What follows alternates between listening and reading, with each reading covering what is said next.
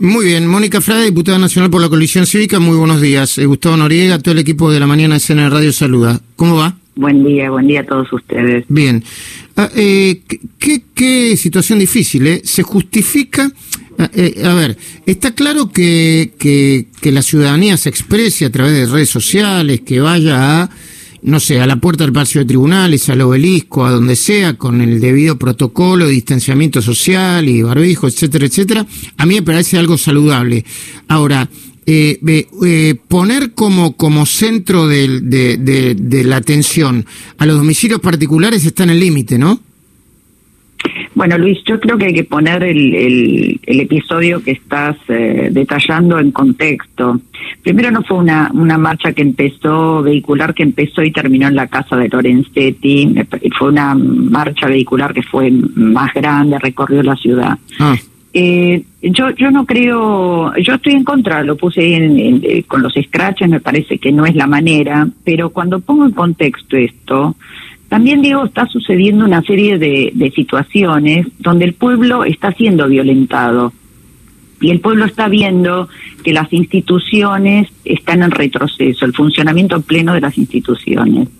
Y entonces, en ese marco, los legisladores hacemos lo que podemos eh, y el pueblo también hace lo que puede. Eh, em, me parece que acá no hubo hechos de violencia, como recién decía Noriega, esto me parece que marca una distancia este, respecto a los escraches como los conocemos históricamente.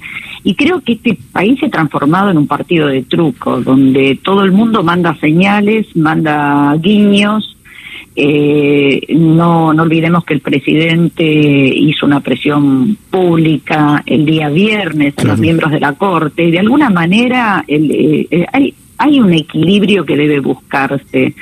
Es decir, cuando los miembros de la, de la justicia, en este caso de la Corte, reciben guiños, el pueblo equilibra los guiños, o sea, sabe que se trata de guiños, y este es el problema. Mm. El problema es de arriba hacia abajo donde el presidente por ejemplo ahora mismo ahora mismo Mónica ahora mismo entiendo yo eh, pero es una apreciación muy personal. Se está sobreactuando lo que pasó en la casa de Lorenzetti no que insisto yo tampoco justifico pero se está sobreactuando eh, como para eh, eventualmente justificar el voto de alguien supongo. Espero que no sea el de Lorenzetti. Luis Luis mira el oficialismo está sobreactuando todo ¿Mm? Sobreactuó el otro día lo que sucedió con el diputado en la sesión que vimos en esa, en esa imagen bochornosa, cuando fue mucho más violento e indecoroso que 99 diputados hubiéramos sido decretados ausentes en una sesión donde estábamos presentes. Entonces, muchas veces el oficialismo eh, hace de los formatos una sobreactuación para no hablar del fondo de la cuestión, que es eh, lo que debe ser prioridad. Y yo este, también debo decir que a mí me asombra que el miembro de la corte que ha tenido una caravana en la puerta se siente intranquilo, porque una persona eh, cuya conciencia está tranquila no se siente intranquilizado por una caravana de vehículos.